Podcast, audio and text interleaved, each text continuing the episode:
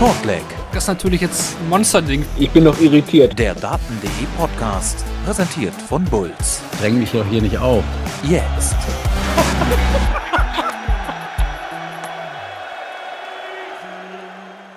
War das noch überraschend? Diese Frage könnte vor allem über dem heutigen Abend, der zu, gerade zu Ende gegangen ist, bei der PDC World Darts Championship stehen. Peter Wright ist raus. Luke Littler hat ordentlich abgeliefert. Und drumherum gab es, glaube ich, heute auch noch ganz, ganz viele andere Geschichten. Die wollen wir besprechen bei Shortleg, dem Daten.de Podcast, presented by Bulls. Herzlich willkommen erstmal an alle, die bei Twitch dabei sind, im Livestream, sich gerne wieder im Chat beteiligen können, so wie immer. Natürlich auch Hallo an alle, die uns im Nachhinein hören auf Spotify, auf Apple, Google Podcast, auf meinsportpodcast.de, auf Amazon Music, auf Patreon, auf YouTube. Huh, ganz schön lange Liste. Und der Mann, der heute Abend als externer Gast bei uns ist, der hat, glaube ich, auch eine lange Liste an Dart-Events, die er dieses Jahr kommentiert hat auf The Zone. Herzlich willkommen, Adrian Geiler. Schön, dass du dabei bist. Hallo Kevin, hallo liebe Zuschauer und Zuschauerinnen. Äh, ich freue mich sehr, hier mit dabei zu sein. Ich habe auf diese Nachricht gewartet und gehofft und freue mich jetzt sehr, äh, über, Dirts, äh, über Darts abnörden zu können. Über Dirts? Über Dirts. Dirts. Darts, Dart-Nerds sind, Darts-Nerds sind Dirts. Ja, okay. Ähm, also war das, war das wie wenn der Zalando-Bote klingelt quasi. Das Ja. Dann, da, da, da ist es. Ja, super. Ja, genau. Wir machen das wieder äh, so, dass wir mit dem Abend anfangen, weil der ein bisschen mehr Pfeffer gehabt hat. Wir gehen die Spiele so ein bisschen im Einzelnen durch. Es gibt mit Sicherheit auch ein, zwei, über die wir nur so kurz drüber gehen. Aber ich habe mich persönlich total gefreut auf das erste Spiel des Abends. Ryan, ähm, Ryan Joyce, der gespielt hat äh, gegen Alex Spellman. Und die beiden haben sich ordentlich gegeben und am Ende setzt sich Joyce mit 3 zu 1 durch. Wir schauen auf die Averages, etwa 100 bei Joyce und 95 bei Spellman. Doppel beide gut unterwegs, 47 zu 54, also Spellman leicht besser. Äh, Adrian, das war, das, das war ordentlich, oder? Ich weiß nicht, was Ryan Joyce immer in dieser ersten Runde hat oder was, was das auslöst bei Gegnern und bei ihm. Aber der hat ja letztes Jahr schon dieses coole Spiel gehabt gegen Scott Williams, wo es so hoch herging und wo beide über 100, glaube ich, schlussendlich waren. Äh, dieses Jahr wieder. Also das hat, das hat einfach Spaß gemacht. Ich bin beeindruckt von der zweiten Saisonhälfte von Ryan Joyce. Die, die Art und Weise, wie er spielt, dass er mehr auf sich achtet, das hat auch Glenn Durant immer mal wieder gesagt, dass der, dass der mehr darauf achtet, was er isst, dass er mehr darauf achtet, äh, gesünder zu leben, einem einfach fitter zu sein. Und das hat er äh, nach, einem, nach einem schwierigen ersten Satz, in dem auch Alex Bellman super reingekommen ist, den ich auch echt gut finde, der, der ein Kandidat ist für die, für die Q-School im, im neuen Jahr. Ähm, also das war, das war ein vielversprechender Auftakt zweier Spieler, die einfach gut sind. Die einfach gut sind und Ryan Joyce ist einer, der, der mit diesem letzten halben Jahr, so seit der Sommerpause, echt verdammt gut in Form ist. Ich fand das 128er Finish im zweiten Satz hat ihn aufgeweckt, war total wichtig und auch hier Ja. äh, muss er in den Decider gehen. Äh, da macht er dann die 71 zu, also das hätte auch schnell 2-0 für Spellman stehen können, aber danach ging es schon sehr in die Richtung von Joyce, der dann äh, ein 11 Data spielt, der dann 102 checkt im dritten Satz, was habe ich mir noch aufgeschrieben? 12 Data im vierten noch oben drauf, also äh, da, da konnte dann Spellman nicht mehr ganz diesem Joyce-Train hinterher kommen irgendwie. Ja, auch auf die Distanz. Das ist natürlich auch nochmal, also ich weiß nicht, ob wir in, in, nach diesem Abend noch über, ja, der, der hat nicht so viel Erfahrung auf der Bühne, ob das noch als Ausrede zählt oder ob das jetzt äh, widerlegt ist, dass man sowas überhaupt nicht braucht. Aber ich finde schon, dass man Alex Bellman das so ein bisschen angemerkt hat, dass der versucht hat, dass der halt diese kleinen Downphasen hatte, die Ryan Joyce einfach durch Jahre auf der Tour gestählt, nicht mehr, nicht mehr in dem, in dem Sinne, in der Nummer hat. Deswegen äh, glaube ich, war das dann, dann nach diesem Drehen, nach diesem nicht 0-2 Rückstand, sondern 2-1 Führung, war das dann eine, eine, Sache, die dann Ryan Joyce mit all seiner Erfahrung, mit all seiner ähm, Griffigkeit auf die Doppel einfach zu Ende bringt. Ja, jetzt ist natürlich die Frage, wenn er so weitermacht, ist ihm, finde ich, dann doch einiges zuzutrauen.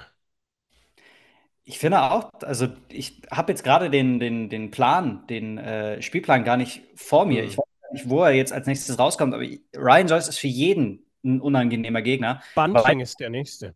Ja, auch für den, weil, weil Stephen Bunting gute Darts spielt, sehr gute Darts spielt, aber nicht immer das in Ergebnisse umwandeln kann. Und deswegen ähm, ist dann genau so ein Ryan Joyce, der wenige Chancen braucht, um seine Legs zuzumachen, verdammt gefährlich. Ja, ich habe ich hab das auch äh, übers Jahr. Äh, ich gucke ja nicht jede Statistik an, aber hin und wieder mache ich es dann doch. Es interessiert mich auch. Ich, ich komme nur nicht immer so dazu, wie, wie andere, wie, wie, du, wie du vielleicht. Und dann habe das ich. heißen? Ja, äh, das ist schon beeindruckend, was du da immer wieder nachschaust und äh, drin bist in all den Zahlen. Äh, ähm, Joyce ist schon jemand, bei dem ich dann auch gesehen habe, oh, okay, äh, Saisondoppelquote, soweit ich weiß, die, die lag lange Zeit auch bei Mitte 40 Prozent. Also der war da immer vorne mit dabei. Äh, Im englischen Kommentar ist dann erwähnt worden heute, dass ähm, er sich beim Scoring gar nicht so wohl fühlt, sondern deutlich lieber auf die Doppel wirft. Und Ja. das sei umgekehrt zu, zu anderen Spielern. Und du hast es dann halt echt gemerkt, weil du dann irgendwann gedacht hast, okay, krass, äh, okay, ich habe das Gefühl, das, das macht er jetzt auch noch. Das ist, da, da sind 47 Prozent fast irgendwie schmeichelhaft noch an dem Abend. Also es hat sich nach mehr angefühlt. Ich glaube, seitdem er die Tourkarte hat, seit 2018 müsste das sein, ähm, ist nur James Wade auf die Doppel besser als er. Und das sagt, also es ist so eine, so eine andere Art von, von, von James Wade, dieser Ryan Joyce.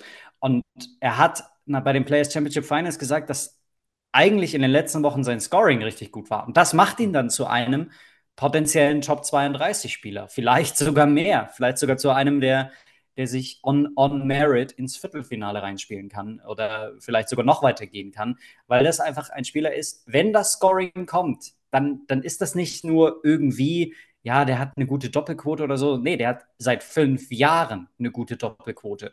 Und das ist etwas, was, was dieses Gesamtpaket ihn ähm, von den Players Championship Finals für mich zum Beispiel zu einem Außenseiter-Tipp gemacht hat und was ihn auch jetzt zweifelsohne mit einem Turniersieg, mit mehreren Finalteilnahmen, mit all dieser Vita, die er in diesem, in diesem Jahr mitgebracht hat, definitiv zu einem Spieler Player to Watch macht.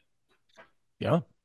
Ich weiß nicht so richtig, um irgendwie eine Überleitung zu schaffen, ob äh, Richard Feenstra ein Spieler, ein Player to Watch ist. Also er gewinnt heute mit 3 zu 0 in den Sets gegen Ben Robb.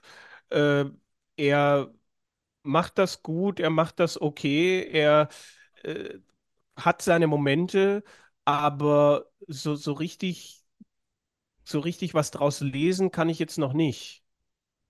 Nee, ich auch nicht. Also ich tue mir bei Richard Wenstra, ich, ich weiß gar nicht, sagt man Richard? Ist Ich, Richard ich, ich weiß es nicht. Ich, ich habe ich, wegen Michael bin ich jetzt so ein bisschen in die Richtung Ja. gegangen. Ich hätte auch sonst Richard gesagt. Ich, ich bin mir nicht ganz sicher. Ich sage in letzter Ich Zeit. dachte ja auch Chris, Chris, äh, Chris Landman, dachte ich auch immer, weil es ja, glaube ich, auch nur ein N ist, aber es ist der Landmann. Äh, klar, der, der Zimmermann ist auch gleichzeitig ein Landmann und der Countryman. Ähm, ich finde Richard, Richard Wenstra, ich sage jetzt einfach mal Richard, okay? Ja. Das ist, äh, mach mal so. Richard Wenstra, ähm, äh, unspektakulär gut. Also nicht so gut wie Ryan Joyce, aber halt auch eine beständige Maschine. Und das hat er ja auch dieses Jahr auf, der, auf dem Floor gezeigt, als er regelmäßig die erste Runde überstanden hat, so gut wie keine Nerven gezeigt hat. Und das zeichnet ihn, glaube ich, auch in so einer Phase einfach aus. Der hat über weite Strecken den niedrigeren Average gehabt als Ben Robb und äh, ist trotzdem 2-0 vorne, weil er, weil er einfach kühl ist, weil er die Erfahrung hat, auf großen Bühnen bei Spielen mit großer Bedeutung abzuliefern. Und das hat er halt auch da einfach wieder gemacht. Und ich glaube, das, das passt ganz gut zu ihm und zu seinem Spiel. Rob hat ein Set-Dart im ersten Durchgang und danach kriegt er halt die 112 um die Ohren. Das war schon mal richtig, äh, das hat schon mal ordentlich geknallt. Und im zweiten Jahr habe ich mir auch nur aufgeschrieben, Rob verpasst zu viele Doppel. Also 3-0 schon ein, ein harsches Ergebnis letztlich.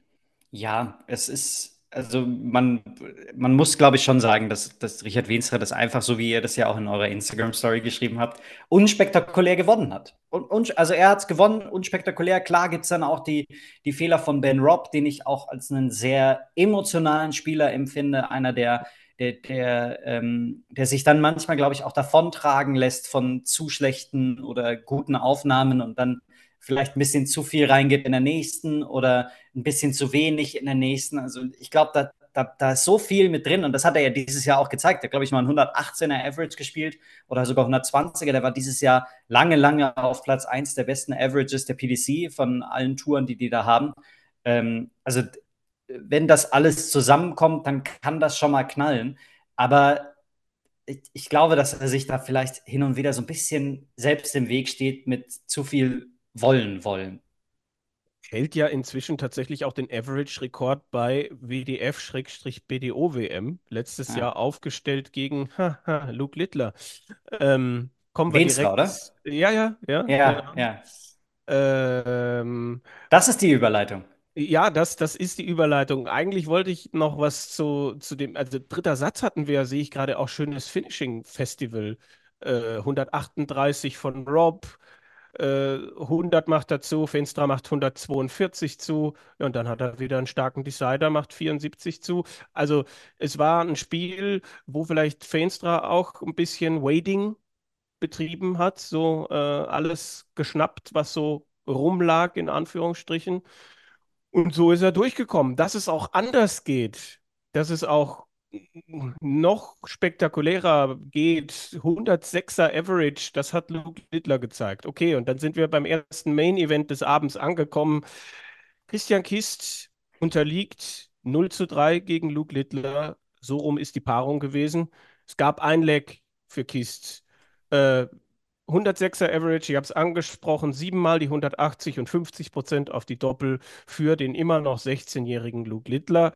109 war es im ersten Satz, bisschen runtergegangen um zwei, drei Punkte. Aber also, Adrian, ich war lange nicht so richtig auf dem Hype-Train, weil ich immer so dachte, okay, das muss halt auch erstmal auf der Bühne klappen und so weiter. Aber das hat mir heute Abend doch auch zu denken gegeben. Das ist unfassbar. Also ich, das ist wirklich unfassbar gewesen, was der gespielt hat.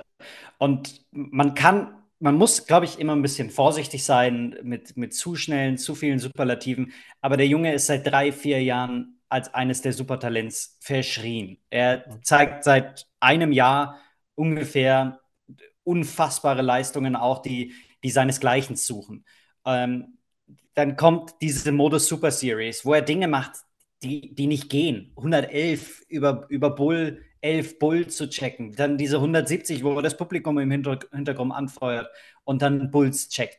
Das ist, das, das ist nie da gewesen. Und das ist was ganz Außergewöhnliches, was wir, glaube ich, an diesem Abend erlebt haben. Die, die, die Ankunft, also es ist ja schon die Weihnachtszeit hier und man könnte poetisch werden, aber es ist tatsächlich die Ankunft von Luke Littler. Er ist da. Er ist jetzt da und jetzt schauen wir mal, was er damit macht. Weil das war mit all der Erwartung, mit all dem, ja, kann er auf einer großen Bühne, ja, kann er das mit seiner Erfahrung hinkriegen. Und äh, Set-Modus hat er noch nie so lange so gespielt. Mhm. Äh, klar, Lakeside hat er mal gespielt, aber das ist ja nochmal ein anderes Niveau, mit, mit, auch mit all den Medienanfragen. Und dann stellt er sich dahin und rammt dieses Spiel raus. Das ist, ich habe es versucht, auf Twitter irgendwie mal meine, meine Gedanken zu fassen und ich habe geschrieben, das ist wahrscheinlich der Moment, als Lewis Hamilton in der Formel 1 angekommen ist und in Australien als erstes direkt mal nach, nach der ersten Kurve auf Platz 2 war.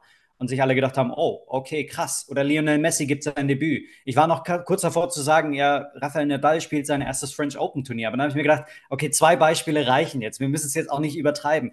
Aber das war so monumental, so gigantisch. Weil, also selbst äh, die Experten sind, überschlagen sich ja dann auch also was Mark Webster hat gesagt, das ist nicht nur, das ist nicht nur überzeugend, das ist nicht nur ein starkes Debüt, das ist eine Kampfansage. Das ist, das ist titelwürdig, was er da spielt. Und auch da muss man vorsichtig sein. Ja. Aber rein die Fakten, rein die Zahlen, von der Art und Weise, wie der herkommt, mit all dem, was er als Unterbau das Jahr über gezeigt hat, boah, Alter, meine Fresse, was für mhm. ein Spieler. 12 Data im ersten, 11 Data im zweiten, 106er Finish im dritten, dann macht er mit dem allerersten Matchstart 64 zu. Das sind so Dinge, die ich mir notiert habe. Und es, es wirkte zwischendurch fast so, ja, 50 Prozent auf die Doppel. Also ein bisschen was hat er in dem Bereich schon noch liegen lassen, wenn man das so sagen kann. Ähm, Kollege Moritz Kettner, der morgen, glaube ich, wieder in der Moderation ist, der hat es mit äh, Corey Cadby ein bisschen verglichen, dass er das letzte Mal 2017 so ein Gefühl hatte bei, bei Cadby eben. Und bei dem, ja, gibt es Umstände und was weiß ich was, äh, dass das eben nichts geworden ist. Toi, toi, toi. Wie es bei Littler weitergeht, bei einem 16-Jährigen ist auch die Frage, ne, was, was kommt, was, was machen andere Einflüsse in den nächsten Jahren irgendwie, ich weiß es nicht. Äh, aber absolut ein, ein tolles Debüt. Ich frage mich jetzt natürlich, was, was passiert jetzt in den nächsten 24 Stunden, weil er hat beim Interview gesagt, dass es ihm eigentlich ganz lieb ist, dass er relativ schnell das nächste Spiel hat. Aber der wird natürlich jetzt von den Medien wahrscheinlich immer noch, wir sind nach dem letzten Spiel des Abends etwa fast eine halbe Stunde. Der wird wahrscheinlich immer noch von den Medien gegrillt. Also äh, in dem Sinne, dass er halt einfach einen Medienmarathon zu absolvieren hat und morgen Abend wieder am Oki stehen im nächsten Match. Irgendwie versuchen, ein bisschen Schlaf zu kriegen, das alles zu verarbeiten. Da weiß ich gar nicht, ob nicht ein bisschen mehr Zeit gar nicht so schlecht wäre. Ja, das könnte sein, ähm, weil, also ich weiß gar nicht, wenn Phil Bars das Video dann heute bei Online Darts hochlädt, äh, wie lange dieses Video sein wird, ob so 25 Minuten, 30 Minuten sind, keine Ahnung. Und dann muss er ja morgen wahrscheinlich auch noch rein, um, um all die Pre-Game-Sachen zu machen für das Duell mit Andrew Gilding. Da wird er wahrscheinlich nochmal über das Spiel reden werden. Dann äh, kann ich mir auch gut vorstellen, dass irgendwann sich auch die Großen äußern werden. Erinnert dich an letztes Jahr, als, als Josh Rock kam ja. und Michael van Gerven sofort gemerkt hat, okay, da kommt jemand, der, der, ist verdammt gut und dem muss ich jetzt auch mal die Flügel stutzen und sagt halt, ja, was der gemacht hat, das habe ich mit 17 gemacht. Luke Littler macht das mit 16, macht das mit 15, macht das mit 14 teilweise, wie er seine neuen Data wirft. Also ich glaube, dass Michael van Gerven den auch schon auf dem Schirm hatte, aber dass er, dass er den jetzt noch mehr in den Fokus nimmt und richtig ernst nimmt und wenn er über die größten Talente des Sports redet, nicht mehr nur Josh Rock und Rian van Veen nennt, sondern dass er dann in einem Atemzug sofort Luke Littler nennen muss. Ähm, was noch dazu kommt, ist, morgen ist es ein ganz anderer Gegner. Klar, Christian mhm. Kist ist jetzt auch nicht so, so extravagant und gibt dir ganz viel an Emotionen wieder, aber Andrew Gilding macht halt gar nichts. Der stellt sich halt hin und dem ist es da völlig egal, was da vor ihm passiert. Der spielt auch der setzt auch seinen ersten Matchstart in einem Decider, in einem Major-Finale gegen Michael van Gerven einfach satt oben rein in, in Tops. Also bin sehr gespannt, wie er damit umgeht, aber wir haben auch vor diesem Spiel schon gesagt, ja, ich bin sehr gespannt, wie er damit umgeht und er hat uns mhm. alle geflasht. Er wird, glaube ich, einfach immer mehr Herausforderungen bekommen von Runde zu Runde. Und dann ist natürlich die Frage, wann der Moment kommt. Na, Kiest hat es versucht, Kist konnte aber spätestens ab dem zweiten Satz nicht mehr wirklich folgen. Ähm, ich war erstmal froh, dass Kist äh, keine, keine Probleme heute gehabt hat. Man weiß ja, ja, nie, wie das mit, mit der Gicht bei ihm ist. Äh, da kann dann auch mal 67, 68 äh, rauskommen im Schnitt und es war echt ja. gut, dass er ein normales Spiel machen konnte. Da äh, freue ich mich immer und äh, ja, da hat Luke Littler jetzt nicht irgendwie jemanden gehabt, der, der eigentlich kein wirklicher Gegner gewesen wäre. Das, das hat mich, also finde ich eine, eine, Erwähnung hier auf jeden Fall wert und äh, würde ja. mich auch freuen, wenn, wenn das bei Kist ähnlich weitergehen kann, weil er ja auch in diesem Jahr immer wieder mal gezeigt hat, was geht und äh, ist ja auch der äh, der 2012er BDO-Weltmeister gewesen und hat ja schon mal einen 100er Schnitt gespielt, um dann gegen Michael van Gerven auszuscheiden bei der PDC-WM. Also er wurde nicht zum ersten Mal so überrollt, ne? aber immerhin konnte er, konnte er spielerisch halbwegs ähm, mithalten, auch wenn es dann ab dem zweiten Satz eine Littler-Show war und er uns alle geflasht hat. Ja, ich glaube auch, Christian Kiss hätte heute Nachmittag wahrscheinlich jeden Gegner geschlagen. Ja. Ja, und dann ist ja das Ganze, ich sag mal, noch ein bisschen weiter geöffnet worden. Es ist, es hat sich eine weitere Tür geöffnet in der Auslosung. Stichwort Peter Wright. Der verliert mit 0 zu 3 in den Sets gegen Jim Williams. Ich habe bei uns hier im Podcast schon mal gesagt, als wir die große WM-Analyse vorher gemacht haben, dass ich glaube, dass Wright hier ausscheidet. Ich hätte aber nicht gedacht, dass wir hier von einem 3-0 reden. Nur vier Legs für Peter Wright, 84er Average, 90 für Williams, der auch nicht sein A-Game gespielt hat, der lange mehr dagegen gekämpft hat, irgendwie was mit diesem Peter Wright anzufangen. 22 Prozent auf die Doppel für Snakebites. Williams hier immerhin mit seinem stärksten Wert in den Statistiken 53 Prozent. Ja, und Adrian Peter Wright wieder mit neun Darts. Es ist nicht zu fassen. Aber es ist, ist also ich glaube auch nicht, dass, dass es das ist, also dass das das große Problem ist oder so, sondern ich glaube einfach wirklich, dass die Qualität er, er macht es ja mit unterschiedlichen Darts und es funktioniert nicht. Ich glaube, dass einfach, man, wenn man sich die gesamte Saison anschaut, man sich die Frage stellen muss, was sind die Ausreißer? Was, was sind die Ausreißer gewesen? Was, was, ist, was ist außergewöhnlich? Was war nicht in der Reihe? Und je mehr ich mir das Jahr angeschaut habe, hin zur European Darts Championship, habe ich gesagt, ja, okay, diese, diese schlechten Spiele, das waren die Ausreißer. Und zwar nach unten. Und das, was er in Prag gezeigt hat, das ist eigentlich sein Niveau. Und inzwischen muss man sagen, das, was er in Prag und das, was er in Dortmund gezeigt hat, war richtig gut.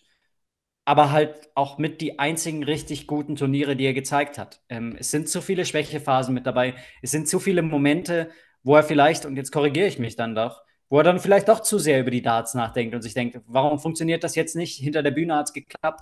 Also vielleicht sind es dann doch diese zwei, drei Prozent, die dann damit reinkommen. Ich finde das ähm, ein, ein unglaublich langes Thema, ähm, mhm. was, was wir alle, glaube ich, nicht schlussendlich beantworten können, ob es die Darts sind oder nicht. Er, ist der Einzige, der es sagen kann. Und er sagt nein. Ähm, ich weiß nicht, ob er sich da auch verzettelt oder so, oder ob das auch einfach zu einfach ist. Ähm, ich glaube, dass, dass ihm die Spielpraxis vielleicht auch gefehlt hat. Mit all dem, was er in diesem Jahr hatte, die beste Phase war die, als er sehr viel gespielt hat, als er auch die European Darts Championship dann spielen konnte. Ähm, jetzt hat er so lange so eine große Pause gehabt, weil er, die Players, weil er sich für die Players Championship Finals nicht qualifiziert hat. Mhm. Ähm, vielleicht ist das auch nochmal, also es ist, glaube ich, ein großer Topf an ganz vielen Dingen, die da jetzt gerade zusammenkommen, die zu einer, zu einem Ausführen was erwartet kam, aber trotzdem irgendwie so nicht. Also ich habe auch damit gerechnet, dass Jim Williams ihn schlägt, weil ich nicht die, das Gefühl hatte, dass Peter Wright die Konstanz mitbringt, um im Set-Modus gefährlich zu sein. Ähm, das, das hat sich bewahrheitet. Aber dass Jim Williams ihn 3-0 schlägt und dass Peter Wright so, so sang- und klanglos ausscheidet, macht Sorgen es waren ganz, ganz viele Ausreißer beim Scoring dabei. Ja. Eins, fünf, solche Geschichten. Er wechselte ja dann, glaube ich, zwischen dem ersten und dem zweiten Satz wieder. Und ich weiß nicht, wie ja. oft da in dem Spiel, habe ich jetzt auch nicht immer mitbekommen, natürlich. Ähm, Williams kämpft, wie ich es gesagt habe, auch mit sich, hat dann aber dieses 124er Finish im Decider vom ersten Satz, was ihm sehr, sehr viel bringt. Und gebrochen, könnte man fast sagen. Und da würde ich natürlich gerne deine Meinung hören. War Peter Wright dann, als er im zweiten eigentlich total auf Ausgleichkurs ist und dann schmeißt er sieben Set-Darts weg? Ja, das ist der Moment, in dem er das Spiel verliert. Dann ist es der 0-2-Rückstand. Ähm, dann, dann ist Jim Williams der ganz klare Favorit, weil der auch ein super Grundniveau mitbringt und du immer damit rechnen musst, dass da 15 oder weniger Darts gespielt werden. Und dann, dann brauchst du eine Konstanz. Dann brauchst du einen hohen Floor. Dann musst du dagegen halten. Und ich hatte nicht das Gefühl, dass Peter Wright die schlussendliche Überzeugung hat. Er hat es ja das ganze Jahr über gesagt. Und er hat immer wieder betont, ich komme zurück, ich werde bei der Weltmeisterschaft richtig gut sein. Und ähm, teilweise hat dieses Pokerface, so habe ich es zumindest empfunden, dazu geführt, dass er die Leistung auch gebracht hat und stark war. Ähm, aber dann in, in diesem Moment nicht. also da ist das Pokerface dann halt aufgeflogen und es hat zu keinem Zeitpunkt so funktioniert, wie er sich das vorgestellt hat. Selbst wenn das Scoring geklappt hat, waren die Doppel nicht da. Und äh, dass er so viele Darts, mit, auch mit seinem starken Letzten, mit all seiner Nervenstärke, so daneben setzt, spricht vielleicht auch noch mal mehr Bände, als wir gerade glauben. Tja, schwierig in die Glaskugel zu gucken. Ähm, Jim Williams, ja, mit soliden Darts gegen Madu nicht gefordert. Heute natürlich in, richtig, in, in, wichtigen Momenten auch das Timing dann gehabt.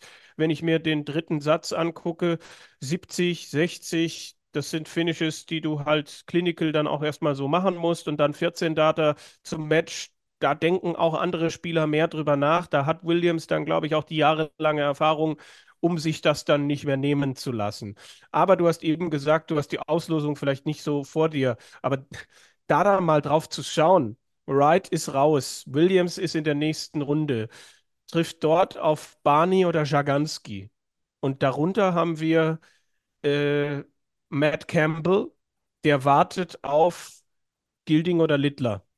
Das heißt, Gilding, Littler, Campbell, Barney, Jaganski, Williams. Einer von denen ist dann im Viertelfinale. Heiß, oder? Das, das ist geil. Das macht, das macht wirklich Laune, weil da, glaube ich, auch Spieler durchkommen können. Ähm, natürlich werden alle erstmal Littler. auf das gucken, was Luke Littler macht. Mhm. Ähm, aber unterschätzt mir diesen Matt Campbell nicht, unterschätzt mir auch Radek Jaganski nicht. Der hat, äh, der hatte heute ein schwieriges Spiel. Ähm, der hat in diesem Jahr tolle Leistungen gezeigt und gewinnt unter Wert, wenn man das so sagen kann. Also, das war nicht der Radek Jaganski, den, den wir kennen. Ähm, ich glaube, dieses Viertel ähm, war, war auch schon vorher offen, weil Peter Wright einfach nicht das Jahr gespielt hat, das ihm zum absoluten Top-Favoriten macht. Aber aufgrund dieser One-Offs äh, muss man ihn halt immer auf dem Schirm haben. Ähm, ich glaube, also das, das, das, das ist geil. Also ich weiß gar nicht, was ich dazu anderes sagen soll, weil es mich, mich wirklich flasht, wenn ich mir das angucke und ich mir denke, es sind nicht immer wie vor vielen Jahren noch immer dieselben acht im Viertelfinale, mhm. Sondern es ist durchmixt, es sind andere Nationen, es ist bunt, äh, da kommen auch mal andere Gesichter, andere Spielstile, da kommt ein ganz junger, da kommt, da kommt so ein wilder Kanadier einfach. Äh, das ist, das, das macht Spaß. Da kommt ein, da kommt ein Zimmermann, der, der mal hier, mal da ein paar Turniere spielt bei der PDC, wenn er Bock hat. Äh, das, ist, das ist Darts. Ja. Diese, die, diese Sektion ist Darts. Dann lass uns den Sprung in den Nachmittag machen. Nicht, vielleicht nicht ganz so ausführlich, wie wir den Abend angeguckt haben, aber er, er hatte schon auch interessante und vielleicht auch kuriose Spiele. Wir haben Radek Jaganski angesprochen, der sich zu Beginn 3-2 durchsetzt gegen Marco Kantele. Mit 1 zu 2 ist er hinten äh, Jaganski und, und kommt dann zurück, weil er unter anderem auch es dann schafft, sich zu steigern. Also die Averages an sich sehen natürlich nicht gut aus, 82 zu 78.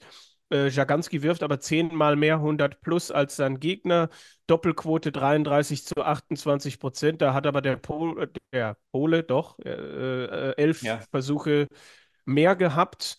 Und ich habe das ähm, mir im Nachhinein nochmal angeguckt und immer gedacht, okay, über 15 Darts, über 15 Darts, über mhm. 15 Darts, wollen die mich eigentlich über Und dann im letzten Satz ist dann Jaganski plötzlich da. 142 äh, aus, 80 aus, 74 aus, spielt zum ersten, gar nicht ob zum ersten Mal, aber fast, wenn dann fast zum ersten Mal, auch unter diesen 16 Darts etwas und, und reißt es dann irgendwie noch an sich. Ähm, kurzes Statement zu, von dir. Wie hast du dieses Spiel erlebt? Ja, so wie du es zusammengefasst hast. Also ich finde, Radek Jaganski hat die ganze Zeit mit dem Rhythmus von Marco Kantele ge gekämpft und äh, sich selbst nicht gefunden. Und dann im letzten Satz, das, das war dann sein Niveau. Ähm, man merkt, dass du auch mal ein Kommentator gewesen bist und das auch für die, für die WDF ja schon gemacht hast, dass du da mal dann genau diese Gedankengänge hast. Ich habe auch während des Spiels nachgeschaut wie sieht es denn jetzt eigentlich aus? Was ist denn das beste Leck? Und das war der 16-Data relativ zu Beginn mhm. von, von Radek Schaganski. Ähm, ich glaube, dass Schaganski sich A angepasst hat, also ein bisschen langsamer geworden ist und dann irgendwann das Gefühl hatte, okay, Kantele versucht die Triple 19 zu treffen und trifft die Doppel 19, ähm, dann, dann kann das ja nur noch für mich ausgehen. Und mit dieser Überzeugung hatte ich das Gefühl, hat er dann auch die letzten Lecks gespielt. Guter, guter, wichtiger Erfolg für ihn. Das muss nicht das Ende sein. Jetzt gegen Barney. Lustiges Spiel. Also ich weiß auch nicht so richtig, was ich da erwarten soll. Aber wir bleiben mal beim Geschehen am Nachmittag. Da hatten wir dann nochmal fünf Sätze zwischen mhm. Steve Lennon und Owen Bates. Und hier äh, muss Lennon dann sogar, er gewinnt 3 zu 2, einen 0 zu 2 Rückstand aufholen. Äh, 89er Schnitt, äh, Bates bei 86 und der macht das richtig gut eigentlich. Und ja, dann kommt aber Lennon nochmal auf. Was habe ich mir was habe ich mir hier aufgeschrieben? Er, er, kann im, im vierten Satz, kann Bates das 2 zu 1 machen in den Legs verpasst dadurch auch noch die 170 statt Matchgewinn steht es halt dann 2-2. Möglicherweise das der Schlüsselmoment in diesem Match gewesen? Ja, diese High Finishes, die Bates knapp verpasst hat. Er hat zweimal die 170 knapp verpasst, dann hat er noch ein hohes Finish, wo er, wo er dran vorbeischrammt. Also, äh, das waren die Momente, in denen er dann das Spiel schlussendlich verloren hat. Ich glaube, in diesem Spiel hat man auch Unerfahrenheit gemerkt von, von Owen Bates, ein bisschen zu sehr wegtragen lassen, vielleicht vom Publikum. Also da waren mehrere solcher Momente mit dabei, bei denen ich mir dachte, bisschen mehr Ruhe, bisschen mehr Überlegung, bisschen mehr Konzentriertheit, dann, dann, dann wird das schon. Also grundsätzlich ein super Debüt von ihm. Hat er keinen Spitznamen mehr, das ist auch breit getreten worden. Ich finde, ich finde, er ist der Elevator Boy, weil er immer diesen, diesen Aufzug fährt, kurz hoch und runter, wenn er sich dann zum, zum Wurf stellt. Deswegen äh, ist das hier mein, Vorschlag, den man gerne an Owen Bates weitertragen kann. Ähm, ich bin beeindruckt von Steve Lennon. Ich hatte beim 0-2 nicht das Gefühl, dass er das noch dreht. Aber er hat mich überrascht. Er hat gekämpft, er hat an sich geglaubt und er hat dann schlussendlich auch verdient gewonnen. Ja, da ging es doch dann im Nachhinein auch um mentale Probleme bei der PK und dass er eigentlich überlegt hat, gar nicht zu spielen. Also dann eigentlich noch beeindruckender. Äh, ja. Äh, so, eine, so eine Situation, wie du sie gerade angesprochen hast, im fünften Set 1-1 steht's. Äh, Bates verpasst Tops für Shanghai und dann wird er gebreakt und Lennon bestraft ihn dann nicht nur mit, nicht nur mit diesem Break, sondern auch noch mit einem 13-Data. Also eins seiner besten Legs der Partie und äh, ja, kämpft sich hier durch. Aber ich bin mir sicher, wir werden noch das ein oder andere von Owen Bates hören.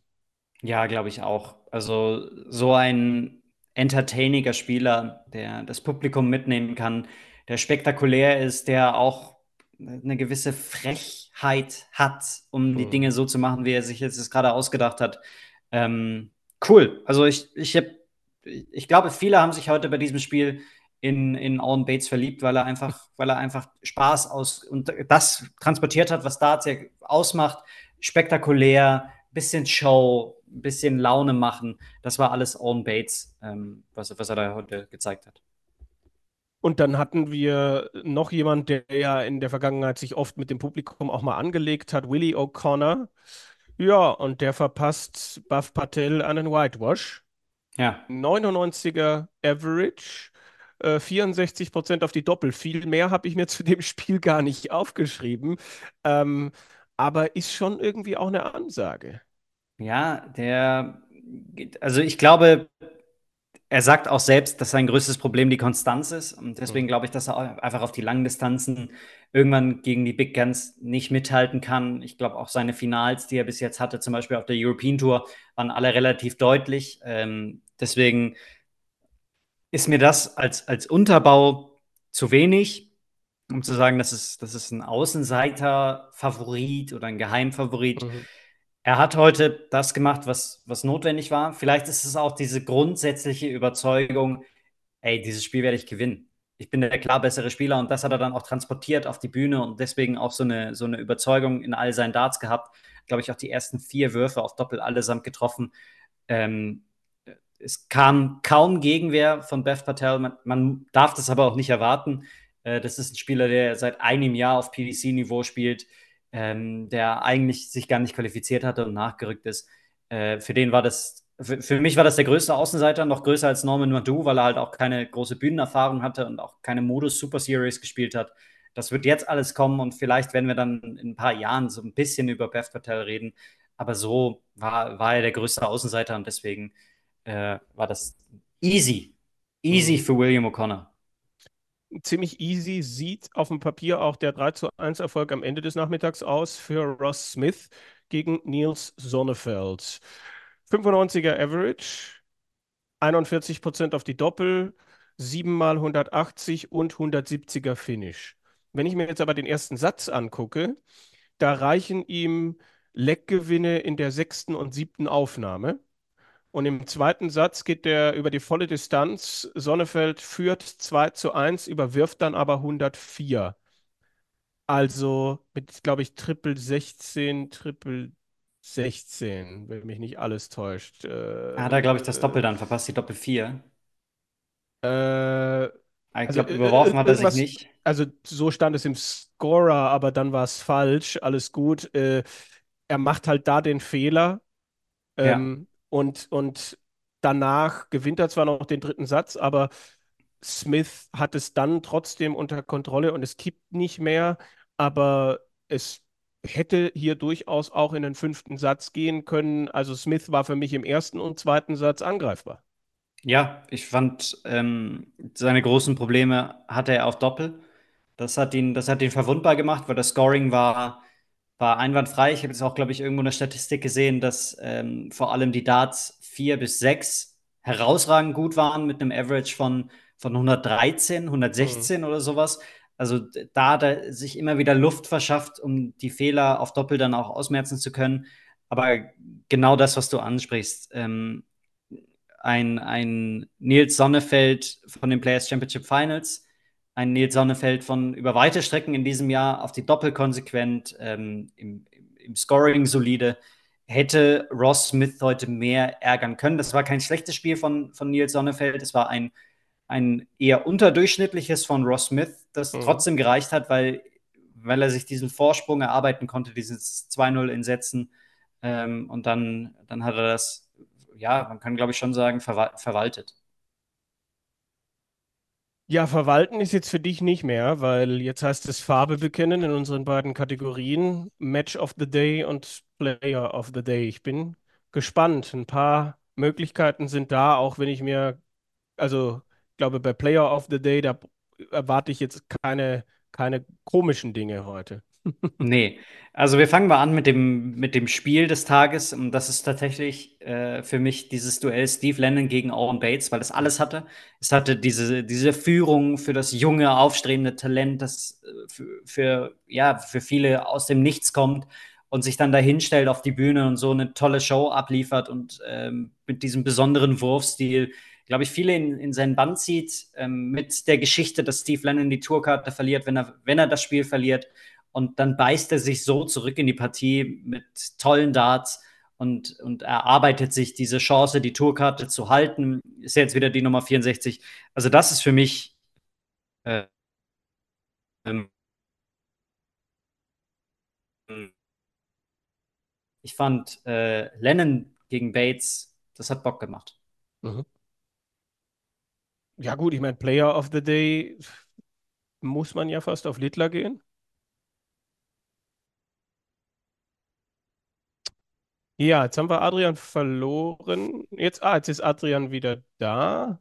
War ich weg? Du warst, also zumindest wurde mir angezeigt, dass du das Meeting verlassen hättest, aber du kannst gerne einfach äh, fortfahren. Meine Frage wäre dann gewesen, äh, gut, Player of the Day muss dann ja aber fast Luke Littler sein. Nee, ist, doch, ist es. Natürlich. Also, ähm, ich glaube, wir haben heute, wir haben heute den Begann, Beginn von etwas ganz Großem erlebt. Ähm, auf etwas, was wir in, in vielen Jahren auch noch zurückschauen und was in vielen Jahren in Highlight-Videos irgendwie zu sehen sein wird, als mit, mit tollen Effekten unterlegt. Dieses Debüt, dieses Debüt mit all diesem Hype, das so umzusetzen, ist ist einfach brutal. Und deswegen, also wenn es heute eine Abstimmung geben würde, alles unter 90 Prozent, unter 95 Prozent, würde mich überraschen, wer der Spieler des Tages war. Das muss für mich Luke Littler sein. Klar kann man noch Honorable Mentions machen mit Jim Williams, dass er das so, so runterspielt oder Ryan Joyce, dass der äh, zu dem Zeitpunkt das beste Spiel des Turniers abgeliefert hat. Aber mit der Geschichte, mit dem Alter, mit, mit dem Spiel, klar Luke Littler. Okay, ähm, dann lass uns auf die Spiele schauen, die uns erwarten in 12, 13 Stunden. Und morgen wird dann ja eine, eine Änderung eintreten, sprich, wir werden nicht mehr drei Erstrundenspiele, ein Zweitrundenspiel in einer Session haben, sondern am Nachmittag zwei aus der ersten Runde und danach für den Rest des Tages und auch bis zum 23. Dezember alles nur noch Zweitrundenspiele. Das heißt immer auch mit der Möglichkeit, dass äh, es in die Verlängerung und auch, auch ins Sudden Death gehen kann. Ich mache es immer so, äh, ich lese einmal die Paarungen des Nachmittags vor, dann bitte ich dich um eine kurze Einschätzung. Vielleicht diskutieren wir noch über das ein oder andere und dann gehen wir, schauen wir genauso nochmal auf den Abend. Wir vielleicht da nochmal ein bisschen ausführlicher, weil ich habe gehört, da haben wir ja nochmal einen Deutschen. Nachmittag-Session hätte ich dir anzubieten, äh, Mickey Menzel gegen Jiao Wenzong, Luke Woodhouse gegen Barry van Peer, Madas Rasma gegen Mike de Decker und Rob Cross gegen Thibaut Tricol. Ich glaube, dass die asiatischen Festspiele weitergehen und dass Song sich durchsetzen wird gegen Mickey Menzel, der zwar abgezockt ist, aber der ähm, ja, gegen diesen Chinesen verlieren wird. Luke Woodhouse schlägt Barry van Peer, der nicht mehr diese krasse Form hatte von Mitte des Jahres, als er der wahrscheinlich beste Spieler ohne Tourkarte war. Äh, Madas Rasma, egal ob gegen Dragutin Howard oder gegen Mike de Decker, habe ich als Verlierer gegen, gegen eben Mike de Decker, weil ich einfach glaube, dass der in allen Qualitäten in dieser Saison der bessere Spieler ist und auch Rob Cross wird in dieser Form kaum, nicht keine, kaum Probleme mit Thibaut Tricol haben. Ich glaube schon, dass der Franzose einen Satz gewinnen kann. Mhm. Ja, interessant. Also Song, klar, das könnte, könnte wirklich ordentlich knallen. Und äh, Tricol, da ist eben die Frage, ob er sich steigern kann. Und ansonsten, tja, der Decker definitiv jemand, bei dem ich sehr gespannt bin, wie es weitergeht. Rasma haben wir ja dieses Jahr auch schon stärker gesehen, aber da weiß ich jetzt auch nicht, welchen Rasma wir kriegen. Und ja, dann gerne in Richtung Abend. Da habe ich Andrew Gilding gegen Luke Littler zur Eröffnung anzubieten. Danny Noppert spielt gegen Scott Williams. Gabriel Clemens gegen Man Lok Leung und Damon Hatter gegen Martin Lukeman. Ja.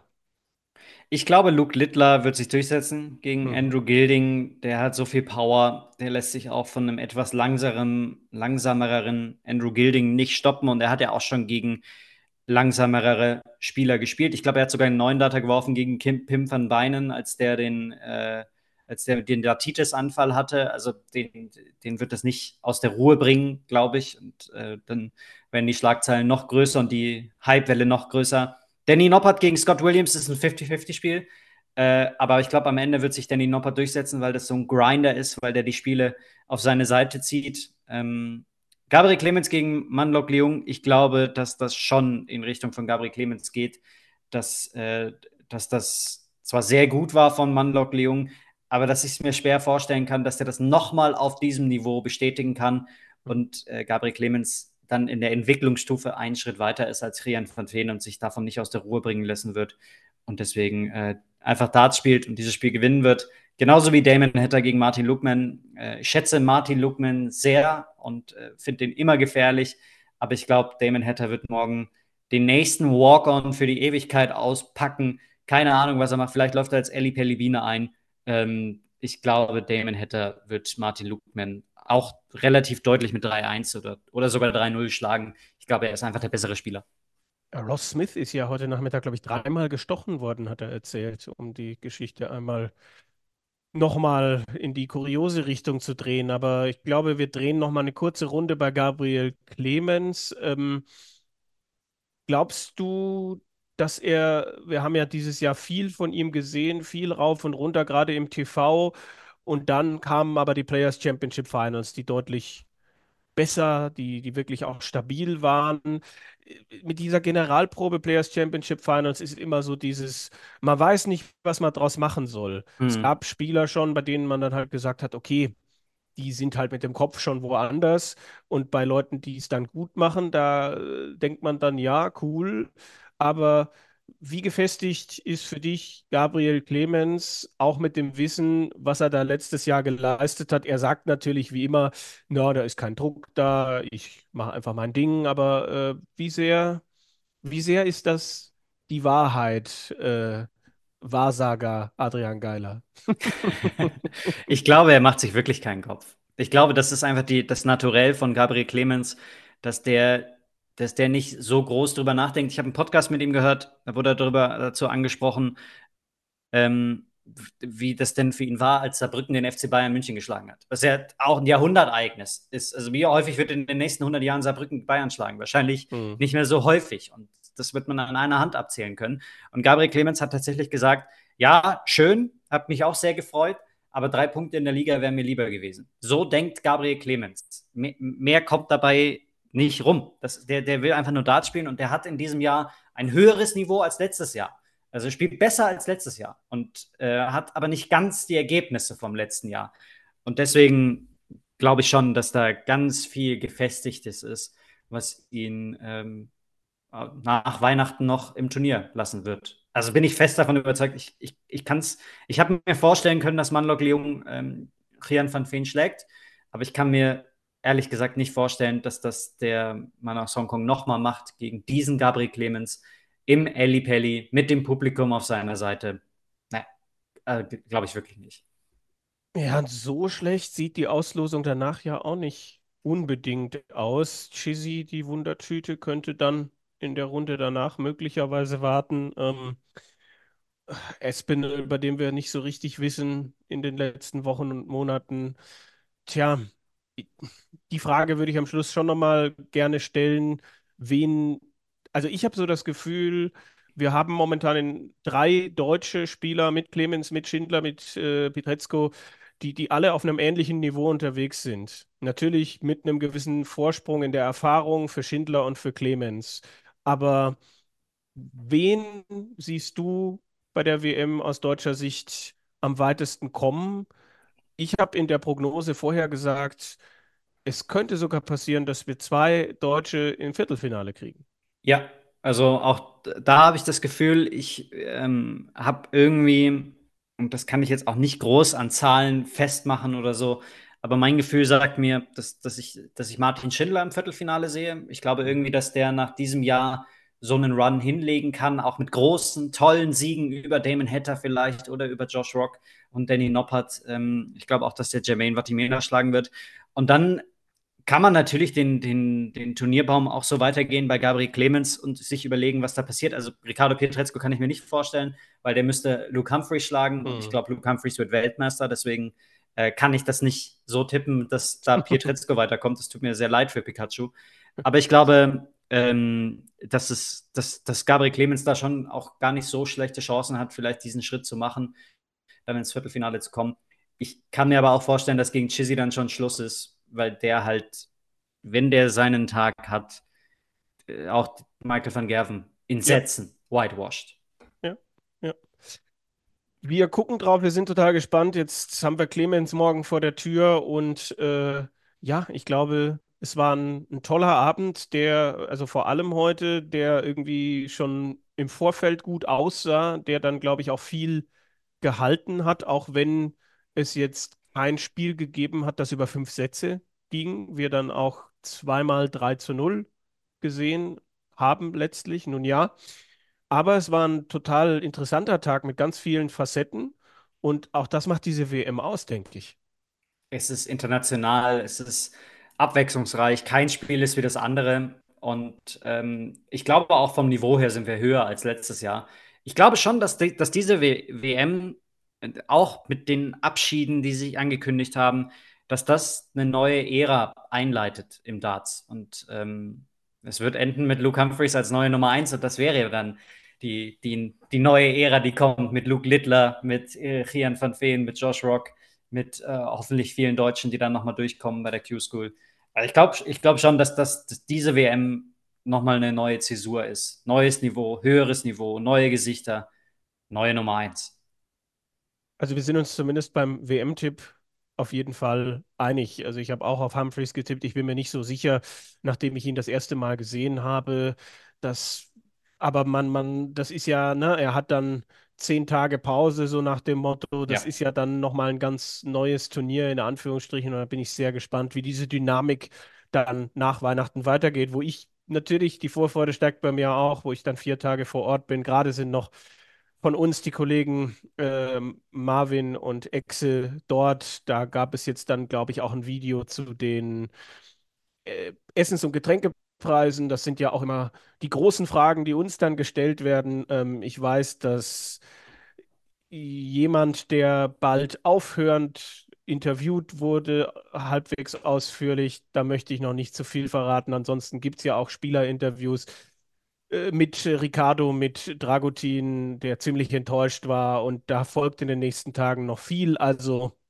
gerne das weiter verfolgen auf all unseren Plattformen. Gerne Feedback über alle Kanäle, auch zu diesem Podcast natürlich. Und äh, ja, das, was du, Adrian, machst auf den verschiedenen Plattformen, das ist natürlich auch immer einen Blick wert mit den verschiedenen Videos, die Dinge kurz und knackig auf den Punkt zu bringen. Das kriege ich nicht hin, wie du gerade merkst. Ich rede mich um Kopf und Kragen. Ähm, nee, es war toll, dass wir uns tatsächlich das erste Mal in, in Farbe, in Anführungsstrichen, austauschen konnten.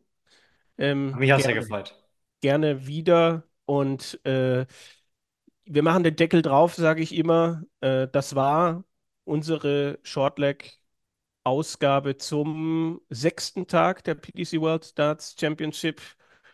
Und morgen Abend ist der Kollege Moritz Kätner wieder da. Ich weiß gar nicht genau, wen er mitbringt, aber einschalten lohnt sich natürlich auch da auf den unterschiedlichen Plattformen. Bleibt uns gewogen und schaltet auch beim nächsten Mal wieder ein, wenn es heißt Shortleg, der Podcast, der Daten.de Podcast, presented by Bulls. Danke dir, Adrian, und macht es gut. Tschüss, ciao. Danke für die Einladung. Gute Nacht.